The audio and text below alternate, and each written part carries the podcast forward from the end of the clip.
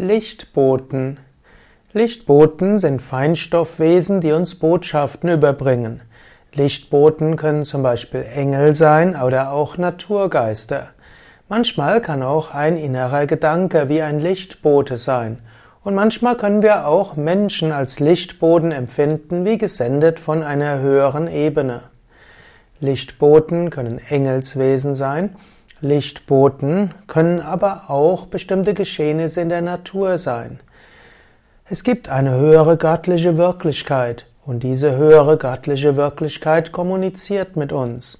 Sie kommuniziert direkt über unseren Geist, sie kommuniziert über Ereignisse, die geschehen, sie kommuniziert über Menschen, die auf unseren Weg kommen und sie kommuniziert auch über astrale Wesen, Lichtboten, Feinstoffwesen, Engelswesen. Manchmal wird heute der Ausdruck Lichtbote auch kommerzialisiert. So gibt es zum Beispiel eine Internetseite, die Schmuckstücke verkauft als Lichtboten für den einzelnen Menschen. Und durchaus kann man sagen, ein Schmuckstück kann auch Liebe und Licht weitergeben.